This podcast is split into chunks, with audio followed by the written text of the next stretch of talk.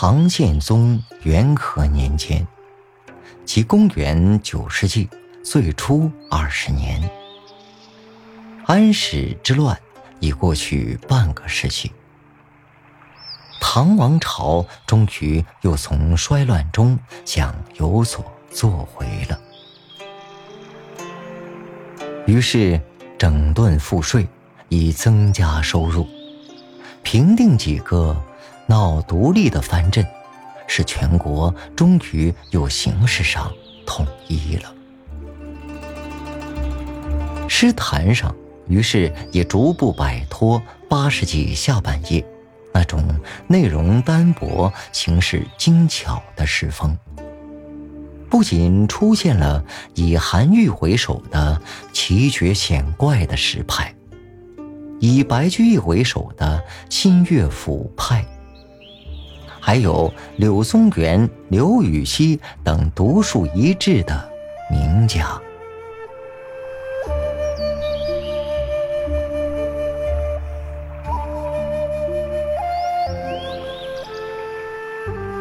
所谓乐府诗，是指东汉末年至唐代，即从二世纪后半叶至七世纪初。可以用作歌词来歌唱的这些诗，以及沿用这种诗体仿作的诗，如李白的《情路难》《蜀道难》等等。而所谓新乐府，则指模仿乐府诗而又不再用乐府旧标题，而依据内容另取一个新标题的。那些诗，如杜甫的《兵车行》，以及《三吏》《三别》等等。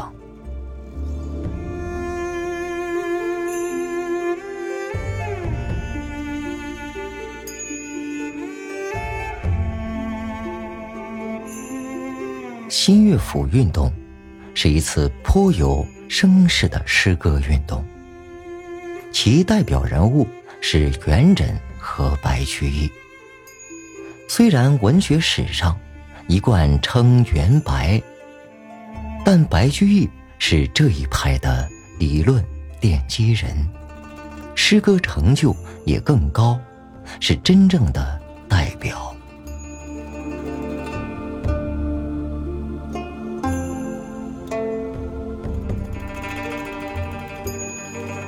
新乐府运动。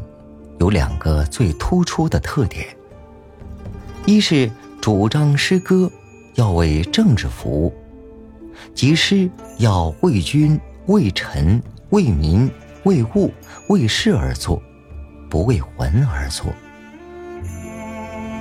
在这种理论指导下，白居易在唐宪宗元和初年，即九世纪最初十年，创作了。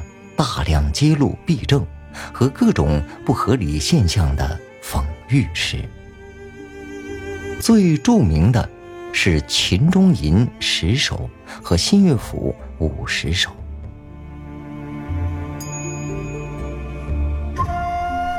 这些诗观点鲜明，提法尖锐，使执掌军政大权的达官显贵咬牙切齿。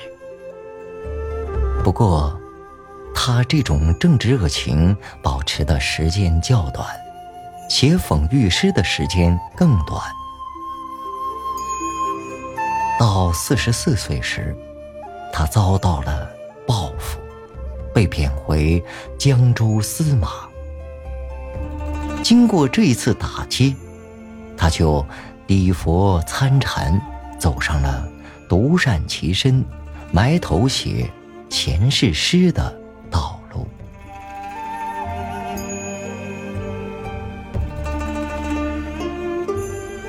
为了充分起到宣传作用，这一派的另一个特点，就是主张用浅切平易、通俗易懂的语言来写诗。据说，白居易写诗一改再改。一直改到不识字的老妇人都能听懂为止。这自然不免夸张。不过他的诗读起来轻松，比韩孟诗派好懂，这也是事实。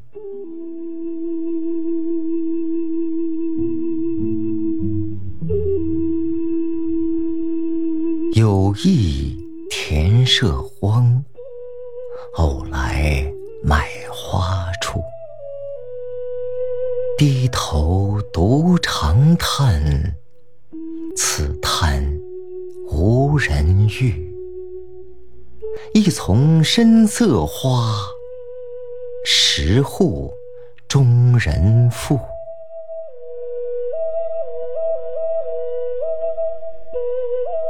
一丛深色花，就相当于十户中等收入的人家所交纳的赋税。十户人家交纳的赋税，才够贵族买一束花。那么，农民该怎样把骨头磨成钱，才能满足贵族的其他享受呢？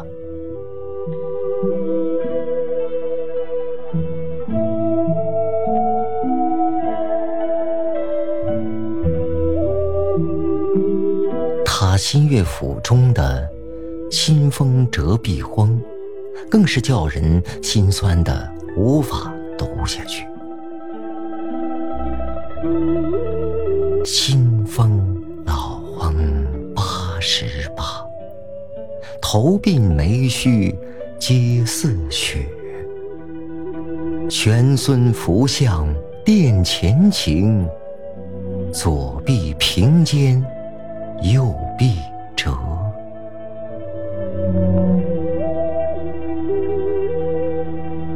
老翁为什么会成为独臂的残废人呢？因为天宝年间，宰相杨国忠为了建立边功、提高威信，两次发动对云南、南诏的战争，共动员兵力二十多万。都全军覆没。是时荒年二十四，兵部谍中有名字。为了逃脱必死无疑的出征，于是夜深不敢使人知，偷将大石锤折臂。此币折来六十年，一枝虽废，一身全。至今风雨阴寒夜，直到天明痛不眠。痛不眠，终不悔，且喜老身今独在，不然当时卤水头。身死魂飞，骨不收。应作云南望乡鬼，万人冢上哭悠悠。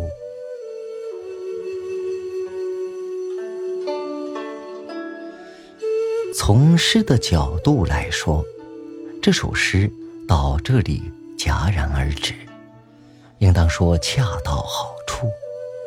其余一切，该由读者自己去想象，由读者根据诗人安排的逻辑线去做结论。但是，正如白居易在诗题下加上“戍边公也”所提示，其目的不在于写一首感天动地的好诗，而在于通过这首感人的诗。使人受到教育，因此，他接着写道：“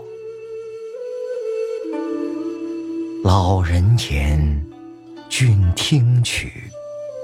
君不闻开元宰相宋开府，不赏边功防毒虎。又不闻天宝宰相杨国忠欲求恩幸。”立边功，边功未立，人生愿。请问清风折臂翁。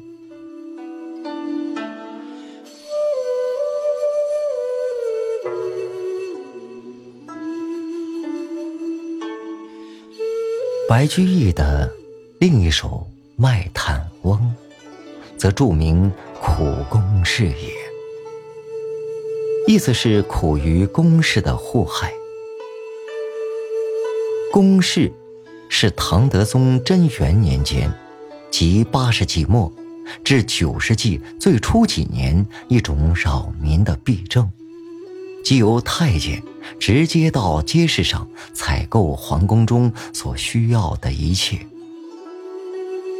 太监以皇帝的名义出来采购，还有不作威作福的。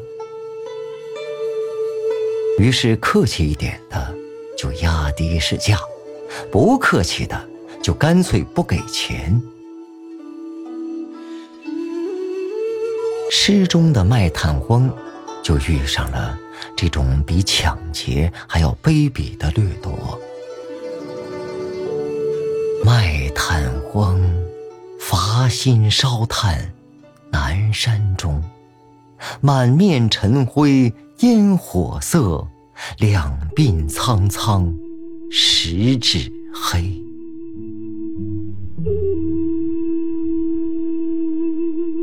老人在终南山辛辛苦苦烧炭，为的是把木炭拉到京城卖了，以维持衣食。一场大雪后，老人赶着牛车买木炭来了。尽管衣裳单薄，冻得发抖，他还是心忧叹，怨天寒，因为越冷。越冻越难受，兴许越能卖个好价钱。结果偏偏就遇上两个太监，指令他把牛车赶到城北的皇宫去。两骑翩翩，来者谁？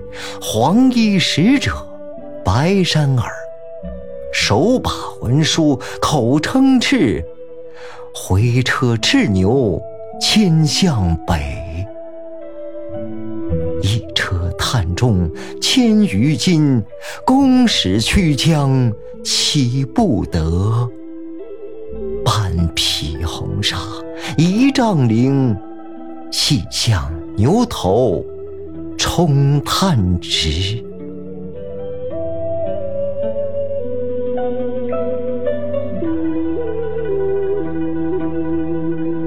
这千多斤的一车木炭，是老人多少个日日夜夜烧出来的，可只换回两个布头和一个万丈深渊一样的失望。也许卖炭翁当年就抱着两块既不能食又不能用的沙绫死去了，可又有谁？知道呢。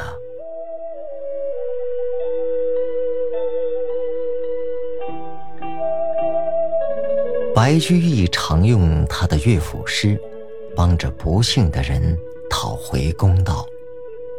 除了卖炭翁，还有那个上阳白发人。十六岁时，他脸似芙蓉，胸似玉。因此被选入皇宫。可是，未容君皇得见面，已被杨妃遥侧目。杜令前配上阳宫，一生遂向空房宿。在皇宫里，没有值得回忆的，也没有值得遗忘的。唯向深宫望明月，东西四虎百回圆。一望四十多年，望成了白发人。这种现象，原是封建社会无法更改的弊症。青春被迫凋谢在皇宫里的这个宫女。总算在白居易的诗中吐出了这一口血泪熬成的苦水。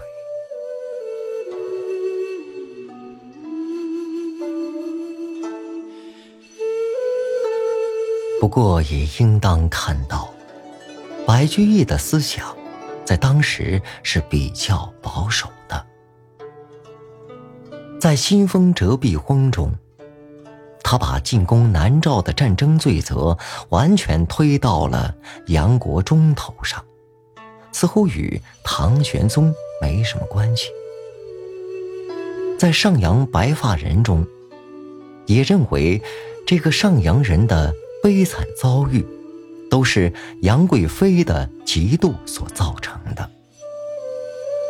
更有甚者，在井底饮银瓶中，一少女为爱情而与男子私奔，最后受到封建礼教的迫害，他认为这是罪有应得，特意写这首诗来指银奔。也就是说，告诫人要主动服从封建礼教。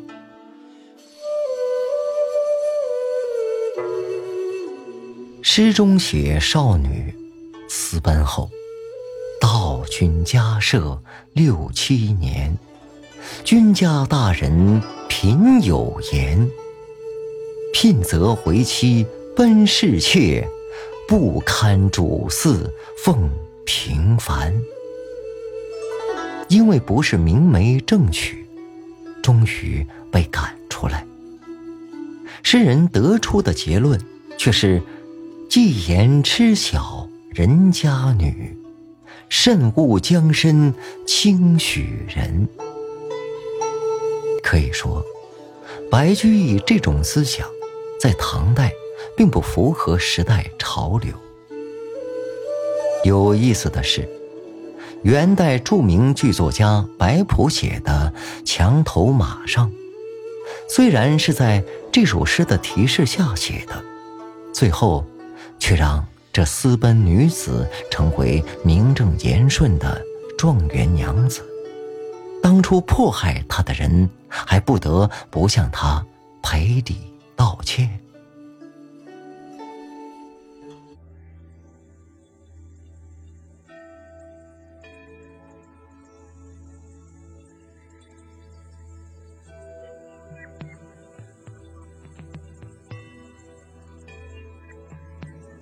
白居易是个神童，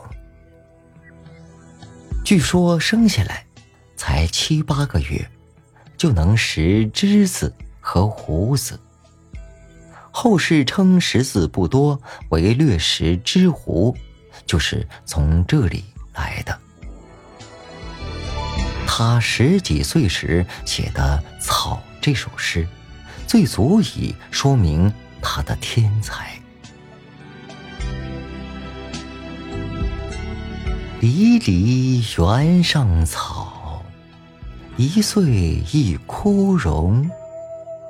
野火烧不尽，春风吹又生。有人说这是讽刺小人，像野草一样死不绝，说也能说通。不过现在都是从野草具有顽强的生命力这一点来着眼。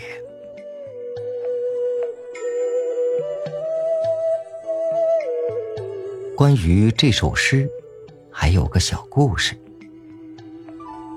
白居易年轻时，拿着诗集去拜访诗人顾况，想求他在公众场合帮着扬扬名儿。居易这个名字，根据词义可解释为住下很方便。也许他对白居易的第一印象并不太好吧，就开玩笑说：“京城里粮价高得很，恐怕住起来不方便吧。”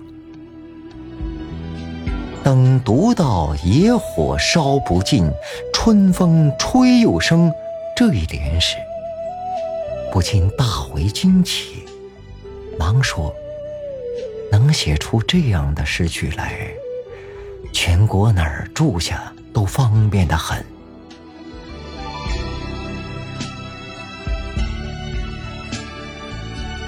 离离原上草，一岁一枯荣。野火烧不尽，春风吹又生。远方清古道，晴翠接荒城。又送王孙去。凄凄满别情。